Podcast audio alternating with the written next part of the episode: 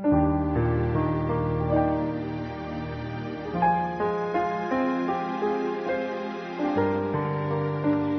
月2日金曜日。ダビデの灯火。列王記上11章。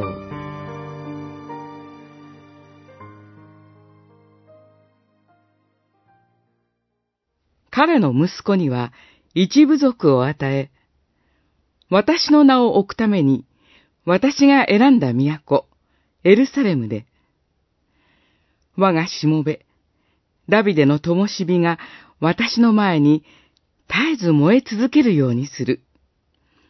十一章三十六節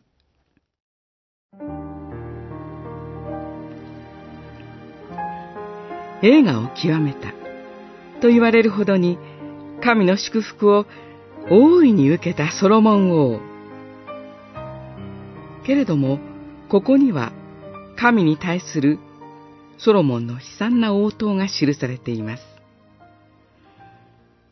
ソロモンは千人の妻をめとり、彼女たちが信奉する神々のために、礼拝所を築き、神々に礼拝を捧げます。主なる誠の神ご自身が、他の神々に従ってはならない、と二度も戒められますが、ソロモンは神の言葉に聞き従うことができませんでした。イスラエル王国には外からも内からも敵が起こされます。王国は分裂へと向かうことになります。主を捨てる悲惨な応答は、さらなる悲惨を生み出します。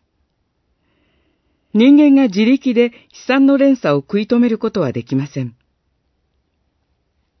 その中で、唯一の希望が、ダビデの灯火です。